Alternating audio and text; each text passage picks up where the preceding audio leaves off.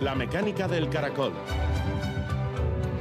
Un programa de ciencia, tecnología e historia con Eva Caballero.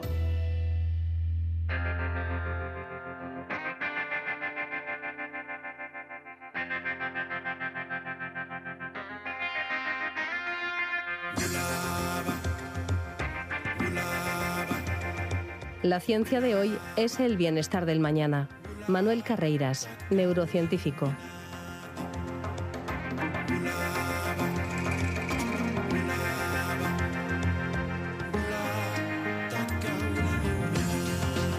Gabón, nuestro primer destino hoy es el BC3, Centro Vasco de Investigación del Cambio Climático, que ha llegado a su decimoquinto aniversario con objetivos como la investigación básica en ciencia del clima, el análisis de las transiciones a realizar para descarbonizar la economía y la adaptación de nuestra sociedad a las nuevas condiciones que provoca el cambio climático. Hoy repasaremos con la directora del BC3, María José Sanz, qué líneas de trabajo estratégicas están desarrollando. Además, eh, contaremos cómo un equipo de investigación coliderado por ZIC Biomagune ha utilizado por primera vez en el mundo nanorobots terapéuticos para tratar en animales vivos el cáncer de vejiga. Un trabajo pionero que ha probado su eficacia en ratones, en los que ha promovido la reducción del tumor en un 90% y en algunos casos incluso su desaparición. Y la arqueóloga María José Noain nos adentra en el mundo de una técnica artística que alcanzó un gran esplendor en la Edad Media y el Renacimiento, los tapices, auténticas obras de arte que adornaban palacios y mansiones. El arte textil es uno de los capítulos de los cursos sobre historia, arte y arqueología que organiza María José y de los que nos dará cuenta. Comenzamos.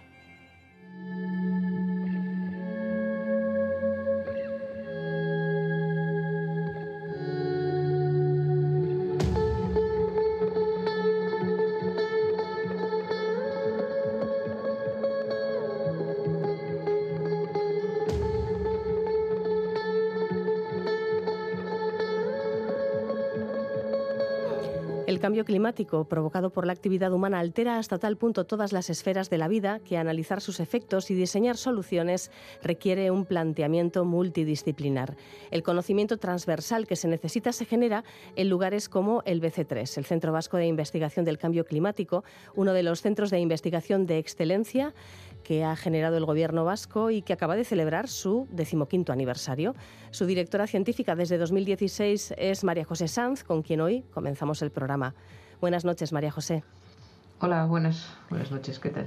El BC3 en sus inicios estaba muy marcado por un planteamiento fundamentalmente económico, ¿no? podríamos decir, pero a lo largo de, estos años ha ido integrando bueno, pues, eh, todos los aspectos derivados del cambio climático, o gran parte por lo menos de ellos. Es un centro que se caracteriza por ser tremendamente transversal. Bueno, el centro, como tú has dicho, es un centro que que mm, es único en, el contexto de que trata de abordar el cambio climático desde diferentes ángulos eh, eh, y los ángulos vienen marcados por diferentes disciplinas. ¿no? Entonces, pues vamos desde la, desde la parte más básica de la ciencia climática, ¿no? de, cómo funciona el clima y cómo está cambiando, hasta eh, aspectos relacionados con, con las soluciones eh, en el ámbito socioeconómico, social y, si me apuras, incluso tratando de abordar temas eh, culturales ¿no? en, algunas, en algunos casos. Es decir, es un problema muy complejo y que requiere de soluciones complejas, pero, no, pero no excesivamente intrincadas. ¿no? Entonces, eso es lo que tratamos de cubrir en el BC3 y eso requiere desde, desde científicos del clima, eh, más clásicos hasta eh, científicos que están dedicados a aspectos eh, más novedosos de las ciencias sociales. ¿no? Sí, por ejemplo, no hace mucho se ha incorporado una persona dedicada al, conocimiento de la filosofía, ¿no? ¿Por qué ha sido interesante ampliar en este sentido el, el tipo de trabajo que realizáis? Bueno, en realidad hemos incluido a la filosofía desde, las, desde el punto de vista más de la ontología, es decir, nosotros eh, nos dedicamos o, pensamos que la integración del conocimiento, porque la información, el conocimiento actualmente está muy fragmentado y resolver problemas como el cambio climático requiere una integración de este conocimiento y para ello necesitamos que eh, partir de ontologías comunes, ¿no? O sea, de que desde todas las disciplinas, digamos que las, las ontologías, las definiciones, la forma de expresarnos, la semántica, permita la integración. Y por eso hemos incluido eh, la filosofía, porque la filosofía tiene una parte muy importante eh, que está relacionada con, las ontologías comunes. Y nosotros lo que estamos desarrollando son lenguajes de integración utilizando nuevas tecnologías digitales como la inteligencia artificial, eh, pero que permitan una integración desde, desde ontologías comunes y un lenguaje semántico. La producción de ciencia básica en todos los ámbitos que manejáis, desde la ciencia climática hasta la, parte más económica, pues eh, es eh, una parte fundamental de vuestro trabajo, pero también planteáis soluciones, proyectos que generan ya soluciones para adecuarse a, procesos ligados al cambio climático. Y además en, en co-creación con agentes de la sociedad vasca. ¿Nos podrías dar algún ejemplo de, bueno, de acciones en las que ya habéis eh, trabajado o estáis trabajando ahora mismo? Bueno, nosotros hemos trabajado bastante eh, en, temas eh, de participación, eh, ¿no? hemos estado apoyando procesos mm, de, liberación con actores civiles, ¿no? asambleas climáticas, por ejemplo, ¿no? a nivel estatal y a nivel, y a nivel local. Eh, además, estamos trabajando también la co-creación de soluciones, eh, sobre todo en, aspectos relacionados con la transición energética, y para ello necesitas trabajar tanto con las administraciones como con aquellos actores que después tienen que implementar para determinar si hay barreras de adopción, etc. Y, bueno, y estamos trabajando también en aspectos relacionados con con el sistema alimentario. Tenemos ahora mismo un, proyecto en el que estamos trabajando con diferentes actores de la sociedad vasca em, en, la, provincia de Guipúzcoa, en, el territorio guipuzcoano, para generar eh, conexión entre las diferentes etapas de la cadena de valor del sistema alimentario y un poco encontrar cuáles son los aspectos que se pueden mejorar en, en cuanto a, la salud, en cuanto a la reducción de emisiones y en cuanto también pues, a, la, adaptación. Y estamos trabajando también bastante con comunidades urbanas, con ciudades, con, pequeñas, con pequeños ayuntamientos a la hora de tratar de ayudarles a, alinear sus políticas municipales con, em, con las políticas climáticas que sean más adecuadas para sus contextos territoriales. Sí, sí. Bueno, la transición para mitigar el cambio climático requiere de, diversas soluciones, pero cada vez suena con más fuerza la cuestión de la adaptación en la que lleváis muchos años ya trabajando. También es importante conocer, imagino, las barreras que pueden ralentizar estas, estas transiciones, ¿no? estos cambios. ¿Qué situaciones en un momento dado suponen obstáculos para, para todas estas transiciones, tanto en el ámbito de la mitigación como de la adaptación?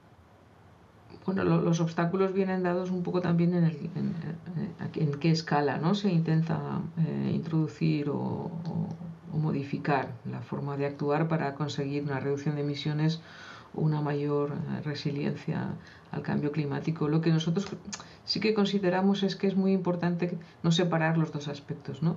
En cuanto a que los impactos cada vez son mayores, estos también pueden condicionar eh, cuáles son las soluciones de mitigación y, hacerlo o diseñar eh, medidas de forma conjunta creemos que es fundamental y sobre todo cuando tienes escalas territoriales más pequeñas, ¿no? A nivel, por ejemplo, de municipio o a nivel de pequeño pueblo es imposible, es imposible separar ambos aspectos y las barreras dependen mucho también de estos contextos, ¿no? o sea, de, cuáles son los puntos de partida y de cuáles son eh, los retos que estos territorios tienen de, partida. Entonces hay que adaptar las soluciones para poder encontrar eh, la forma de paliar estas, estas barreras.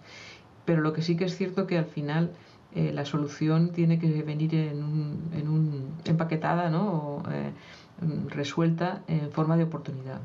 Y, pensamos que esto sí que es posible, pero requiere de un diálogo y requiere de unas decisiones bien informadas que pueden llegar a, conseguirse a través de estos procesos de coproducción, que en realidad son procesos muy que no necesariamente son rápidos, que son muy costosos, que, bueno, pues que conllevan, eh, como hablábamos antes, ¿no? de la integración de conocimientos muy dispares eh, y, que no son fáciles muchas veces de, integrar.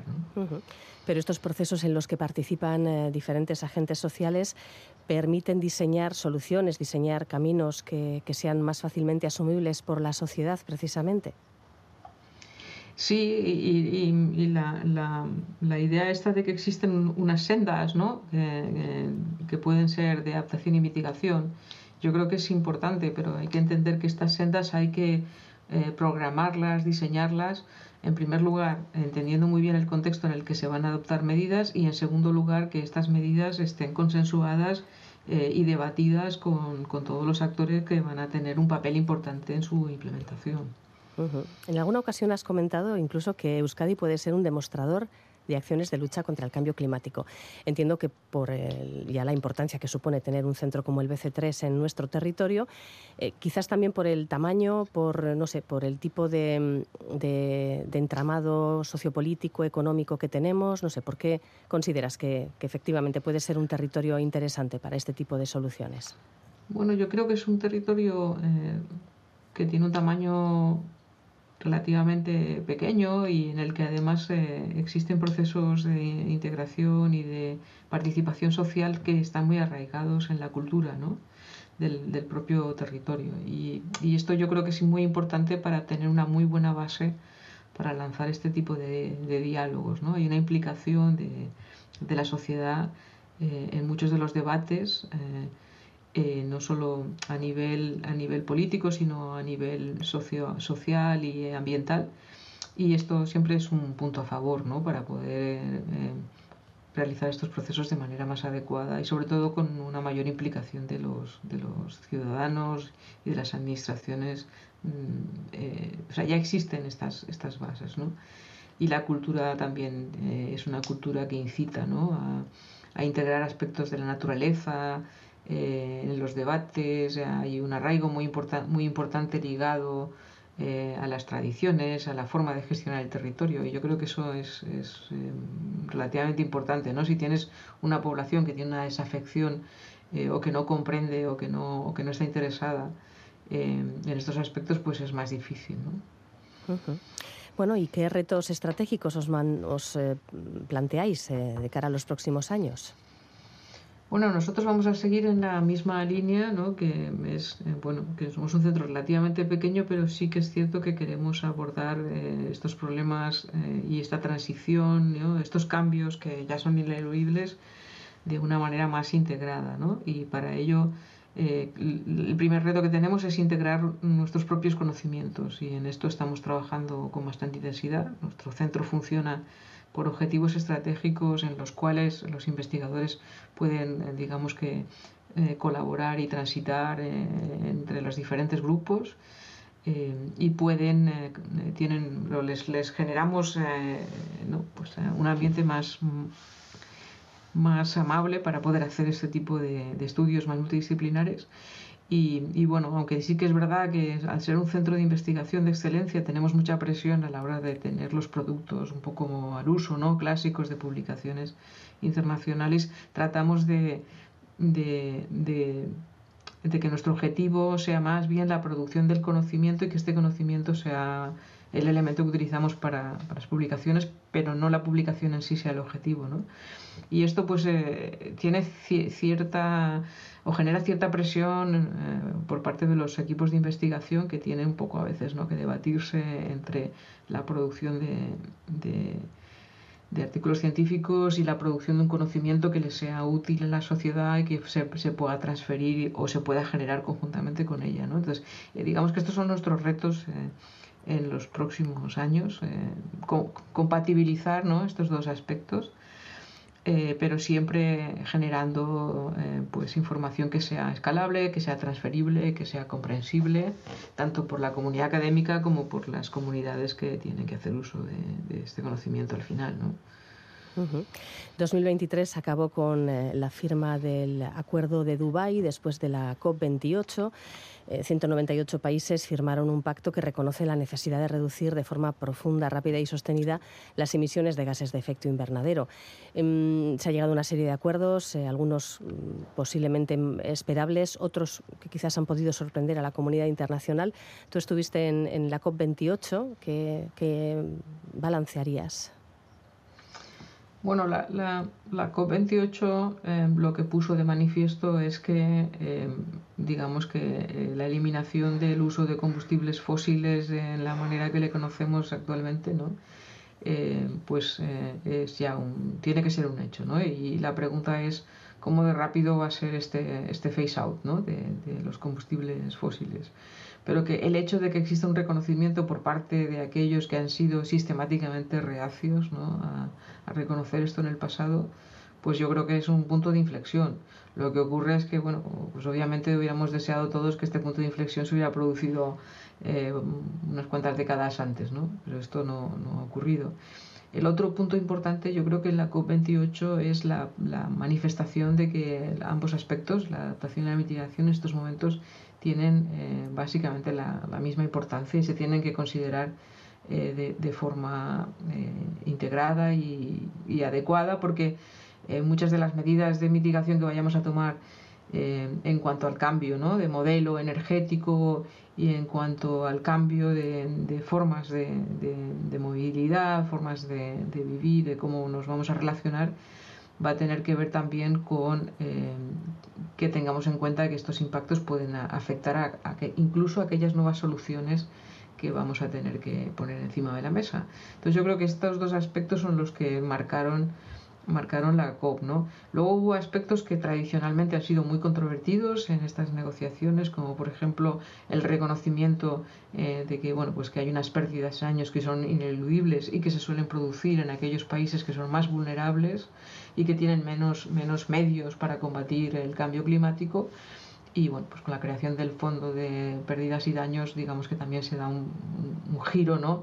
al pensamiento tradicional de que, bueno, de que esto no, no, se iba a abordar y de que no se iba nunca a reconocer. ¿no? Pero en, en su conjunto yo pienso que, que, es un avance, mm, aunque obviamente pues no todo lo rápido, no todo lo importante que hubiéramos querido. ¿no? Y creo que lo que hay que hacer es seguir eh, impulsando eh, pues que estas transiciones y que estos cambios en, en, eh, en la producción de energía, y en, y en, nuestras industrias, en nuestra forma de consumir, en nuestra forma de vivir, eh, se vayan acelerando cada vez más y siempre reconociendo que hay unos sectores de la población que van a ser más vulnerables tanto a los impactos del cambio climático como a los cambios que estas transiciones eh, van a inducir ¿no? en, la, en la forma de vivir y en la economía y que si no consideramos esto y no tratamos de de paliar eh, estos efectos eh, negativos en, en, este, en estas facciones de la población, pues vamos a, generar nosotros mismos barreras para la adopción de las medidas. Entonces creo que este es un poco mi, resumen de lo que yo creo que, que ocurrió en, en, la COP28 y que creo que fundamentalmente es un reconocimiento de, y una aceptación del, del, problema ya por fin y ahora pues sí que seguimos teniendo el reto de, de la velocidad. ¿no? Sí, sí. El reconocimiento del problema, bueno, pues llega en un momento en el que ya muchas soluciones se están adaptando o están a punto de comenzar a, funcionar. Eh, mencionabas eh, los cambios en la movilidad, eh, muy en sintonía precisamente con la transición energética y estaba pensando en cómo, bueno, pues ya en muchas ciudades empiezan a situarse los centros urbanos como lugares de bajas emisiones donde se prohíbe la entrada a ciertos vehículos más contaminantes. Es algo que afecta y mucho, pues ya a, decenas de miles de personas en, los centros de las ciudades, eh, Bilbao, Donosti, Vitoria, sin ir más lejos. Em, merece la pena hacer un esfuerzo pedagógico para explicar por qué llegamos a, este tipo de, decisiones, de limitaciones, porque al fin y al cabo estamos, estamos limitando ¿no? la movilidad de la gente. Bueno, yo creo que sí que merece la pena un esfuerzo pedagógico. Eh, una de las razones por, la por las cuales se implementan estas medidas eh, y fundamental es eh, nuestra propia salud. Es decir, el reducir las emisiones en las ciudades no solo está reduciendo las emisiones de CO2, está reduciendo también las emisiones de contaminantes que tienen una, o la formación secundaria de contaminantes que tienen una afección directa sobre la salud de los ciudadanos y por tanto pues esa es una de las razones fundamentales aparte de la reducción de emisiones de gases de efecto invernadero. Yo creo que esta pedagogía se lleva mucho tiempo haciéndola. Digamos que también es posible hacer esto hoy con una mejor base científica porque pues, ya tenemos eh, años de medidas y redes de monitorización que nos permiten determinar si, cuál es el efecto, cuál es el impacto inmediato de estas medidas. ¿no? Y creo que seguir evaluando y seguir entendiendo los impactos sobre la salud puede ser una forma también de que estas medidas se acepten no solamente por su impacto en el cambio climático, sino por el impacto en nuestra, nuestra propia salud. ¿no? Yo quería poner un ejemplo porque hace algunos años estuve en un proyecto en el que se hacía, eh, pues se utilizaban bioindicadores de la salud de las, de las plantas y de las personas con comunidades eh, escolares y al final el que el que el escolar, el que el, que el niño viera el, impacto que tenía en una planta, por ejemplo, un, un, contaminante como el ozono troposférico, que es un contaminante derivado de la, de la combustión, un contaminante secundario, eh, eh, le impactaba y, le, le, llevaba a, a, decirle a sus padres que, que, bueno, que había que coger menos el, coche en la, en la ciudad, ¿no? O sea, que yo quiero decir que la pedagogía es muy importante, pero sobre todo tienes que encontrar palancas eh, cercanas, ¿no? Eh, para, que, para que se entienda el por qué esto es importante. ¿no? Pues eh, pocas palancas hay tan importantes como la salud, ¿no? Y, de hecho lo estamos viendo con esos datos ya acumulados de los dos últimos años, por ejemplo, sobre, sobre mortalidad debido al calor, a las olas de calor, ¿no? De 2022 y 2023. Em, y de hecho, podrían ser, hablando de adaptación al cambio climático, adaptarnos al calor en, en, ciudades del norte, que parece que aquí no hacía calor nunca pero debería ser también una de las eh, cuestiones a abordar mm, urgentemente en, nuestros entornos urbanizados, en, los centros de las ciudades, por ejemplo. Estamos sacando coches, ¿habrá que meter más árboles? Bueno, el, tema de la habitabilidad de los centros urbanos es un tema que va más allá ¿no? de las olas de calor. ¿no? Eh, tiene también implicaciones en, la salud mental y en, cómo nos relacionamos. ¿no? Eh, y, bueno, las olas de calor son uno, la contaminación atmosférica es, otro. Eh, el que nosotros tengamos hábitos saludables, eh, por ejemplo, que nuestra movilidad pues, nos, nos, lleve a hacer más ejercicio, etcétera, ¿no? O sea, al final, los núcleos urbanos yo creo que hay que repensar nuestra relación con el entorno urbano, ¿no? Y el, la reducción de emisiones eh, de gases de efecto invernadero es un aspecto que de alguna manera tiene o nos relaciona con el entorno global, eh, pero también hay, hay, aspectos que nos relacionan con nuestra salud mental, nuestra salud física eh, y también las formas de relacionarnos que pueden llevarnos también a un cambio de perspectiva sobre lo que realmente nos hace más, más felices ¿no? todos, los, todos los días ¿no? y llevarnos también a un cambio en cuanto eh, pues a, los modelos de un poco de, prosperidad ¿no? que, que, podamos tener en nuestra, en nuestra cabeza. ¿no? Y yo creo que todo eso es un poco lo que, lo que hay que repensar en, en, las ciudades, ¿no? Hay que repensar nuestra relación entre nosotros y con el medio en el que vivimos y qué consecuencias tiene eso desde la salud eh, del planeta hasta la salud de nuestros propios, nosotros mismos, ¿no? Y yo creo que en ese sentido mm, se están haciendo esfuerzos. Eh, el cambio climático ha sido un incentivo para repensar estas cosas que yo creo que es importante. Eh, y la salud es el otro, el otro incentivo que yo creo que puede llevarnos a repensar este, estos entornos urbanos. ¿no? Y luego hay un tema que yo creo que es muy, muy relevante, que no solamente es el propio entorno urbano, sino cómo, está, sino cómo la ciudad se relaciona con su entorno rural, ¿no? que a lo mejor en ciudades muy grandes es más complicado, pero nuestro país es un país eh, de ciudades pequeñas o de pueblos pequeños, ¿no? y por tanto esta relación con nuestro con el entorno rural yo creo que también es muy importante a la hora de pensar eh, en, el, en el contexto de la salud de los ecosistemas de la salud de las personas y, de, y de cómo, cómo, adaptarnos y cómo paliar el, cambio climático. ¿no? Ajá. Bueno, pues un centro eh, no demasiado grande, ciento y pico investigadores ahora mismo, ¿no, María José?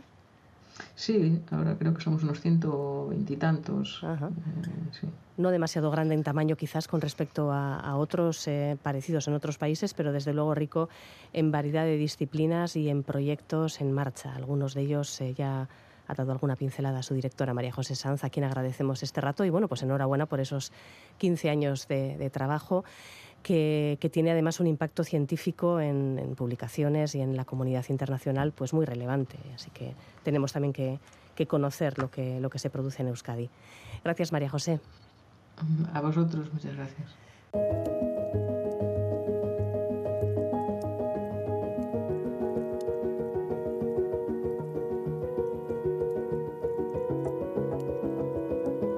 La temperatura promedio de la superficie de la Tierra en 2023 fue la más cálida registrada, según un análisis de la NASA. Las temperaturas globales el año pasado estuvieron 1,2 grados Celsius por encima del promedio del periodo de referencia que utiliza la Agencia Espacial, que va de 1951 a 1980. En 2023, cientos de millones de personas en todo el mundo experimentaron un calor extremo y cada mes, de junio a diciembre, estableció un récord mundial en relación a cada mes en concreto. Julio fue el mes más caluroso jamás registrado, de hecho. En general, la Tierra ha sido 1,4 grados Celsius más cálida en 2023 que el promedio de finales del siglo XIX, cuando comenzaron los registros modernos. Aunque desde el Instituto Goddard de, Estudios Espaciales de la NASA se señala que el calentamiento del planeta está provocado por la actividad humana, también están examinando otros fenómenos que pueden afectar a cambios anuales o plurianuales, como el niño, los aerosoles, la contaminación y las erupciones volcánicas. Normalmente, la mayor fuente de variabilidad de un año a otro en las temperaturas es el patrón climático oceánico de El Niño, oscilación del sur, en el Océano Pacífico. El patrón tiene dos fases, el niño y la niña, cuando las temperaturas de la superficie del mar a lo largo del Ecuador cambian entre temperaturas más cálidas y más frías. En mayo de 2023 el océano pasó de la niña a el niño, lo que a menudo coincide con los años más calurosos registrados. Sin embargo, las temperaturas récord en la segunda mitad de 2023 se produjeron antes del pico del actual episodio del Niño. Los científicos, de hecho, esperan ver los mayores impactos de este fenómeno estos próximos meses de febrero, marzo y abril de 2024. También han estudiado en el Instituto Goddard eh, los posibles impactos de la erupción en enero de 2022 del volcán submarino Ungatonga, que arrojó vapor de agua y partículas finas o aerosoles a la estratosfera. Un estudio reciente ha encontrado que estos aerosoles volcánicos, al reflejar la luz del Sol lejos de la superficie de la Tierra, provocaron un ligero enfriamiento de 0,1 grados Celsius en el hemisferio sur después de la erupción. Lo que nos dicen desde el Instituto Goddard de la NASA es que incluso con factores de enfriamiento ocasionales, como los provocados por volcanes, se seguirán batiendo récords de temperatura mientras las emisiones de gases de efecto invernadero sigan aumentando. Y como señalan además, en 2023 acabamos de establecer un nuevo récord de emisiones de gases de efecto invernadero.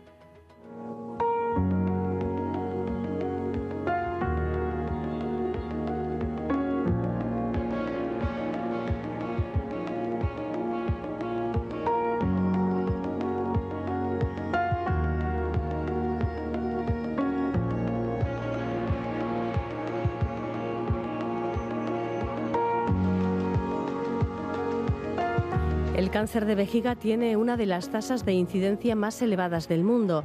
Es el cuarto tumor más frecuente en hombres y a pesar de no tener una elevada mortalidad, casi la mitad de los tumores de vejiga vuelven a aparecer al cabo de cinco años. De manera que los pacientes requieren un control continuo con frecuentes visitas al hospital y no es extraño tener que repetir el tratamiento. Es uno de los tipos de cáncer, por tanto, que cuesta más curar. Los tratamientos actuales que implican la administración de fármacos directamente al interior de la vejiga han demostrado tener buenas tasas de supervivencia, pero una eficacia terapéutica baja. Una alternativa prometedora es el uso de nanopartículas que transportan el agente terapéutico directamente al tumor. En especial destacan los nanorobots, nanopartículas capaces de autopropulsarse en el interior del cuerpo y construidas en una escala difícil de imaginar, en la millonésima parte de un milímetro. Un estudio liderado por el Instituto de Bioingeniería de Cataluña y el Centro Vasco CIC Biomagune ha dado un importante avance en el uso de nanorobots para tratar el cáncer de vejiga. El artículo que han publicado en la prestigiosa revista Nature Nanotechnology ha mostrado en ratones que el tamaño de los tumores se reduce un 90% administrando una sola dosis de nanorobots propulsados por urea. Jordi Job, investigador de CIC Biomagune, explica cómo funciona esta herramienta terapéutica, nanorobots que portan radioisótopos que se acumulan en el tumor favoreciendo la radioterapia. Lo que hacemos es que esas partículas puedan moverse por sí mismo dentro de un fluido biológico como puede ser la orina. Entonces, esas partículas que pueden moverse, cuando las administramos dentro de la vejiga de un ratoncito, se pueden mover por sí mismas y, por lo tanto, gracias a ese movimiento, tienen más capacidad para acumularse en el tumor. Entonces, dotando a esas nanopartículas, a esos motores pequeñitos de eh, herramientas terapéuticas, lo que conseguimos es que lleguen mejor al tumor y curen mejor al tumor que las nanopartículas que no se mueven. Bueno, estos nanorobots eh, no se fabrican aquí, se fabrican en el Instituto de Bioingeniería de Cataluña, que es un colaborador, que de hecho son los colíderes del proyecto. Entonces nos los envían y nosotros lo que hacemos es incorporar a estos nanorobots un átomo radiactivo que puede servir o bien para poder ver dónde están esos nanorobots o bien para curar el tumor. Depende de la aplicación, incorporamos un átomo radiactivo u otro.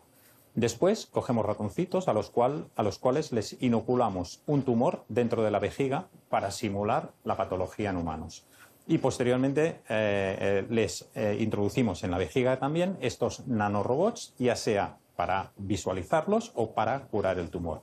Entonces hemos visto que los nanomotores, por el hecho de poder moverse por sí mismos en presencia de orina eh, se acumulan en el tumor de 5 a 10 veces más eh, que los eh, nanomotores que no se pueden mover, digamos, que las nanopartículas pasivas, y tiene una eficacia de curación del tumor del 90%, con reducción tumoral del 90%, con muchos casos de eliminación completa del tumor. Somos los primeros investigadores a nivel mundial que hemos sido capaces de, con nuestros colaboradores, lógicamente, y con los colíderes con, con IBEC de Barcelona, eh, eh, eh, fabricar estos nanomotores y visualizarlos a tiempo real en animales vivos. Eso es la primera vez que ocurre y la primera vez que se aplica en terapia de, de cáncer de vejiga.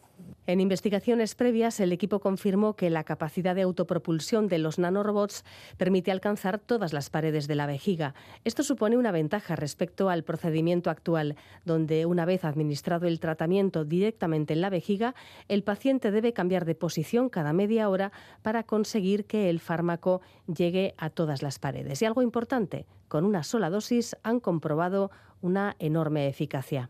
Descubrir por qué los nanorobots son capaces de acceder al interior del tumor ha sido todo un desafío.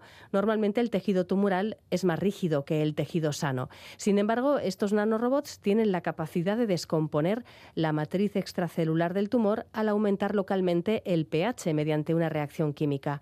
Este fenómeno favorece una mayor penetración en el tumor y ha resultado ser beneficioso para lograr que se acumulen allí las nanopartículas terapéuticas.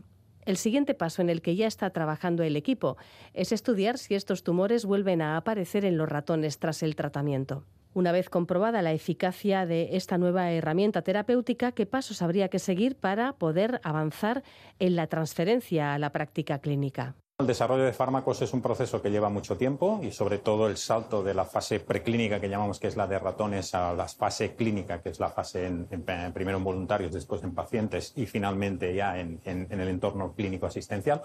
Eh, normalmente el periodo es entre 5 y 10 años. En este caso lo tenemos eh, bastante avanzado porque hemos probado la eficacia ya en los ratones la administración es local, se administra dentro de la vejiga, con lo cual no se espera que haya efectos tóxicos a nivel sistémico.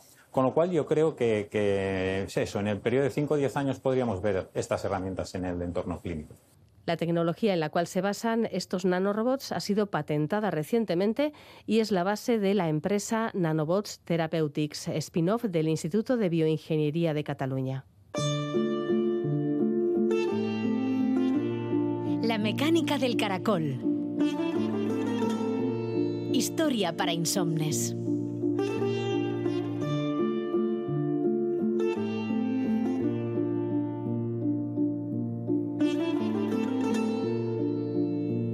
La Dama y el Unicornio es una serie de seis tapices que se exponen en el Museo de Cluny en París, tejidos en torno al año 1500 y que constituyen una de las grandes obras maestras del arte occidental. Los tapices tenían una utilidad doméstica, proporcionaban aislamiento en invierno, pero muchos de ellos iban más allá de su función, digamos, de confort, adquiriendo puntada a puntada la maestría, la belleza y la capacidad narrativa de cualquier pintura. El arte textil no ha sido tan valorado como la pintura o la escultura y, sin embargo, diseños como el de la dama y el unicornio, la calidad de las materias primas utilizadas y la habilidad de los tejedores tienen una fuerza estética totalmente equiparable a otras expresiones artísticas. Los tapices como técnica artística forman parte de uno de los nuevos cursos de arte, historia y arqueología que nos propone la arqueóloga María José Noain, a quien saludamos ya. ¿Qué tal, María José Gabón? Gabón Eva, encantada de inaugurar este nuevo año contigo. Encontramos historias sobre tapices en el curso titulado Arte y Arqueología a través de sus técnicas artísticas.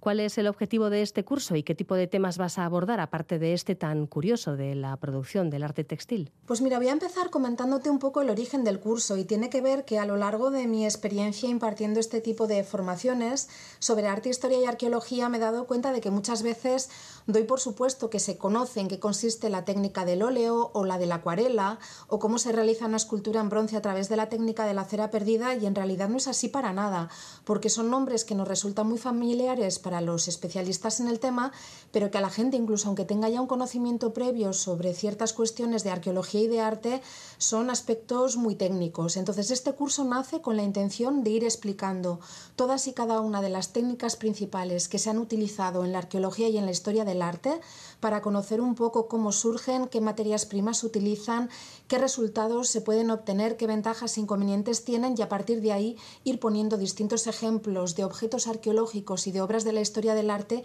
que vayan ilustrando cada una de las técnicas. El arte textil es muy antiguo, pero es a partir de la Edad Media cuando adquiere un grado de sofisticación que lo eleva a la categoría de obra de arte. Sin duda, también hay que recordar que en la época antigua y salvo contadas excepciones, todo lo que es producción orgánica desaparece por las condiciones del registro arqueológico. Es muy posible que en la antigua Grecia, en la antigua Roma, hubiera muestras de arte textil espectaculares, pero no han sobrevivido hasta nuestros días, ¿no? A diferencia de lo que sí ocurre en la Edad Media. Pero es cierto que más allá de las condiciones de conservación, a partir de este momento se populariza la técnica textil en un primer momento, además, es curioso porque es una producción muy vinculada a las mujeres. En el caso de la Edad Media, monasterios femeninos, son obras realizadas por monjas. También hay que decir que solemos hablar en términos generales de tapices, pero que habría que introducir cierto matiz para diferenciar lo que es el bordado de lo que es el tapiz propiamente dicho. Pero a través de estas dos técnicas empezamos a encontrar, pues me estoy acordando ahora, por ejemplo, del tapiz de la creación de la Catedral de Girona o del tapiz de Valle, que es un bordado que aunque hoy en día está en Francia, se cree que es una producción británica de comienzos del siglo XI, que son unas obras de una calidad, de una expresividad y que tienen además un doble valor, tanto histórico como artístico, que la verdad es extraordinario y efectivamente marca un antes y un después respecto a épocas anteriores y qué proceso se seguía para la fabricación. Por cierto, si ya puestas nos distingues un poco la diferencia entre bordado y tapiz. El bordado consiste en tomar hilos de colores, ir haciendo eh, distintas tipologías de pespuntes y de bordado, valga la redundancia, no es muy apropiado utilizar la misma palabra en la definición pero como pues cuando ahora se, ha puesto tan de moda utilizar estas eh, telas para con hilos de colores y representando, por ejemplo, una flor o un pájaro sobre un bastidor. El tapiz, en cambio, eh, hay que tejerlo. Necesitamos un telar con una estructura, con una trama y con una ordimbre, es decir, con una serie de hilos verticales y una serie de hilos que se van pasando horizontalmente, de tal manera que el dibujo no se genera a través de una aguja que va pasando con un hilo de colores incidiendo en la tela, sino a través de estos nudos que se van generando con la trama. Es bastante complicado explicarlo de forma oral, así que no sé si habrá quedado claro, ¿no? Los dos ejemplos que ponía antes, tanto el tapiz de la creación el tapiz de Valle, son bordados, están hechos con estos hilos de colores a través del uso de una aguja, mientras que los tapices que se popularizan a finales de la Edad Media y sobre todo a partir del Renacimiento, yo creo que la época de máximo esplendor son los siglos XV y XVI, ya forman parte de estos tapices tejidos con esta estructura que conforma la trama y la ordimbre. Hay que decir además que era un trabajo tan complejo que sobre todo cuando se convierte en una muestra de arte muy popular y además con un desarrollo económico fundamental, se traslada el uso, ya no son producciones femeninas, sino que se van generando talleres especializados, primero en Francia y después en el norte de Europa, en la zona de Flandes, que ya quedan en manos masculinas. Y es en este momento también, cuando se produce la especialización y un máximo desarrollo económico, que empiezan a diferenciarse las tareas, porque por un lado está el si usáramos el latín diríamos el autor intellectualis, que es el que diseña lo que va a ser la imagen representada el tapiz, el que hace el dibujo, lo que pasa a conocerse con el nombre del cartón, la imagen original, pero luego se encuentra el autor materiales, que va a ser el experto tejedor, que se va a encargar de trasladar ese dibujo a la obra textil. Y eran tareas tan especializadas que quedaban en manos de artistas diferentes. Y podía darse el caso de que mm, pintores de renombre hicieran los diseños para luego ser trasladados a tapices. Efectivamente, en el Palacio Real de Madrid, por ejemplo, eh, cuentan con una colección de, tapices cuyos cartones originales, cuyos dibujos originales quedaron en manos del artista renacentista Rafael. Y yo creo que otro de los casos más emblemáticos, probablemente más conocido por todos, es el de, el de Goya. Goya, aparte de pintor de la corte de Carlos IV y artífice de todas esas colecciones de grabados, de aguafuertes o de los retratos reales, se dedicó durante muchísimos años al diseño de, de tapices y para ello lo que hacía era esos cartones, esos dibujos preparatorios. Y algunos de sus cuadros más famosos, los que tienen que ver además con temas costumbristas y de la vida cotidiana, pues por ejemplo como el pelele, el parasol o la gallinita ciega no eran cuadros, no los hizo directamente para colgar en un lienzo sobre la pared, sino que eran precisamente estos cartones destinados a la Real Fábrica de Tapices de Santa Bárbara. ¿Hay algún tipo de temática que abunde especialmente en los diseños de los tapices? Tendríamos que diferenciarlo por épocas, ¿no? En la Edad Media, que es tal y como comentábamos, cuando empiezan a popularizarse y luego también a partir de la época renacentista, claramente hay dos tipos de escenas que predominan. Por un lado, temática religiosa, episodios tanto del Antiguo como del Nuevo Testamento que tienen una función claramente religiosa y bueno, pues para favorecer la devoción de todos aquellos que los contemplaban. Y también otra categoría fundamental son las historias mitológicas.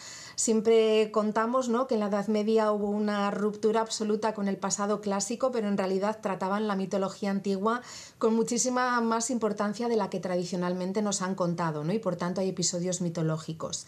Y luego, por ejemplo, en el siglo XV y en el siglo XVI, si nos refiriéramos a la monarquía hispánica, hay que recordar, por ejemplo, que Isabel la Católica, su hija Juana I de Castilla o su nieto y bisnieto respectivamente Carlos V y Felipe II, fueron realmente muy, muy aficionados a los tapices. Isabel la Católica llegó a contar con una colección de más de 300 ejemplares y en toda esta época, muy vinculada sobre todo a Carlos V y a Felipe II, ya con los Austrias, se pusieron muy de moda las temáticas alegóricas eran algo así como una serie de ejemplos de cómo debía reinar un buen soberano, con cuestiones bastante crípticas a la hora de entender, con representaciones alegóricas de las virtudes teologales, de algunas de las características con las que debía contar un buen monarca, como la fe, la virtud, la templanza, que se ilustraban una vez más también a través de personajes mitológicos, bíblicos e históricos. Muchas veces en los tapices incluso indican el nombre de los personajes representados, presentando una amalgama realmente compleja de personajes masculinos y femeninos en los que convive, pues, por ejemplo, Julio César con Moisés al lado de la diosa Atenea, ¿no? Y tienen esta lectura que es realmente compleja, pero que está totalmente destinada, por un lado, a la propaganda del monarca y por otro lado, a aleccionarle sobre qué características tenía que tener para llevar a cabo un buen gobierno. La capacidad narrativa de los tapices, algo a tener también muy en cuenta. He citado, por cierto, antes el Museo de Cluny en París. Eh, ¿Qué otros lugares nos recomendarías para admirar el arte de los tapices? Vaya por delante que la recomendación que has hecho con ese ciclo de los tapices del unicornio de París es uno de los conjuntos más extraordinarios. Tiene además un fondo rojo que es maravilloso y que está excelentemente conservado, pero si quisiéramos viajar un poquito más, a mí me parece visita imprescindible el Museo Nacional de Tapices, que está integrado en la visita al Palacio de la Granja, en la provincia de Segovia. En este museo, por ejemplo, está el ciclo de los honores, precisamente de Carlos V, al que antes citaba, que es uno de esos conjuntos alegóricos con un tamaño que ya solamente por lo espectacular que es entrar en la sala y ver las dimensiones de estas colgaduras es asombroso, pero luego con una lectura, ¿no? esa capacidad narrativa que también destacabas, que es maravilloso. Y si seguimos en nuestro país, visita obligada, porque además han sido recientemente inauguradas en el pasado mes de junio las galerías de las colecciones reales, donde han ido incorporando todo tipo de obras de arte y también objetos de la vida cotidiana, precisamente provenientes de las colecciones de la monarquía, tanto de los Austrias como de los Borbones, y en este museo donde podemos ver tantísimas cosas interesantes tienen un papel destacado los tapices que evidentemente formaban parte de la decoración de todos los palacios reales, sobre todo en aquellos tiempos en los que la corte se movía y en los que además en muchas ocasiones trasladaban los tapices de un lugar a otro y lo útiles que serían para evitar las corrientes de aire en un momento dado también.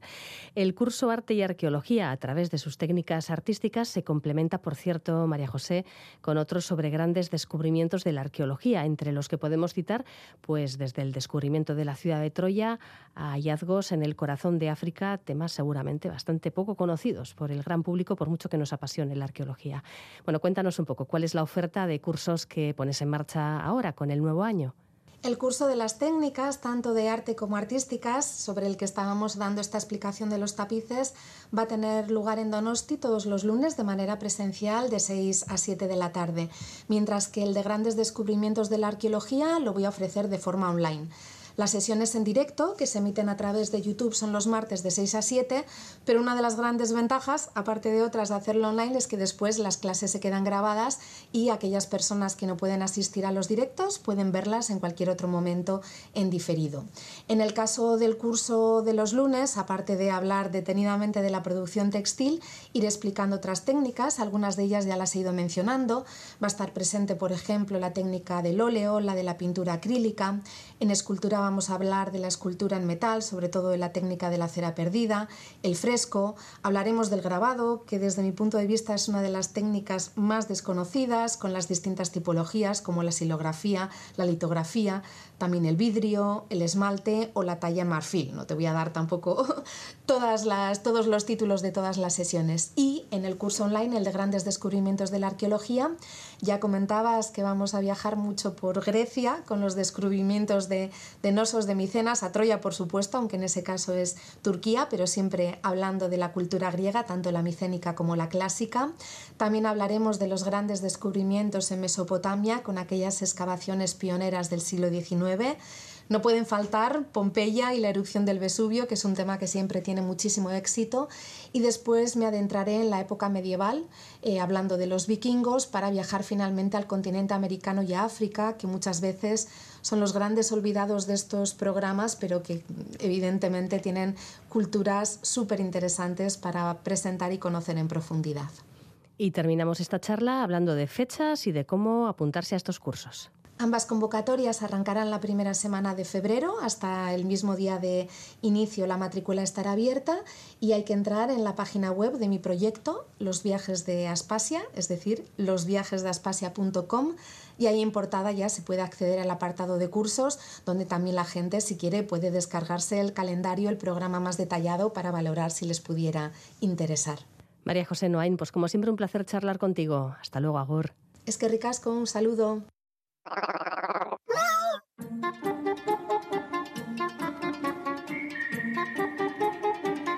Apuntes de ciencia Un estudio realizado por un equipo de la Universidad de San Sebastián, en Santiago de Chile, revela que los hinchas de fútbol exhiben diferentes patrones de activación cerebral mientras miran un partido y ven triunfar o fracasar a su equipo. El estudio se organizó con seguidores varones de los dos equipos de fútbol chilenos más populares, considerados además archirrivales. Los participantes se dividieron en dos grupos, 22 seguidores de un equipo y 21 del equipo rival. Los participantes completaron una encuesta para determinar su grado de fanatismo por el fútbol y se sometieron a evaluaciones psicológicas. A todos los participantes se les presentó una recopilación de partidos que contenía 63 goles. Mientras veían los vídeos, su actividad cerebral se medía gracias a la resonancia magnética funcional, una técnica de imagen no invasiva que detecta cambios en el flujo sanguíneo del encéfalo. Los resultados mostraron que la actividad cerebral cambiaba cuando el equipo del aficionado tenía éxito o un fracaso. En caso de victoria, vieron cómo se activaba el sistema de recompensa en el cerebro. Con la derrota, la red de mentalización se activaba llevando al aficionado a un estado introspectivo. También observaron la inhibición del centro cerebral que conecta el sistema límbico con las cortezas frontales. Esto es eh, un obstáculo para el mecanismo que regula el control cognitivo, lo que aumenta, según los autores de este estudio, la probabilidad de caer en conductas disruptivas o violentas sin pararse a pensar. Estudiar a los hinchas deportivos, explican en el artículo, presenta una oportunidad única para analizar cómo la devoción intensa afecta a la actividad neuronal, particularmente para estudiar las emociones negativas y los mecanismos de control relacionados. Las posturas políticas, la pertenencia a una etnia, la espiritualidad y las cuestiones de identidad con frecuencia fomentan reacciones exacerbadas, pero, dicen los autores de este trabajo, el fan deportivo permite realizar estos estudios en un contexto mucho menos polémico.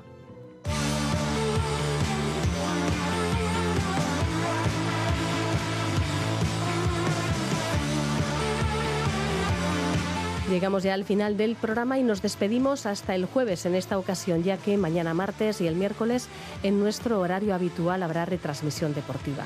Así que lo dicho, hasta el jueves. Mientras tanto podéis consultar contenidos anteriores en eitv.eus barra la mecánica del caracol. Agur.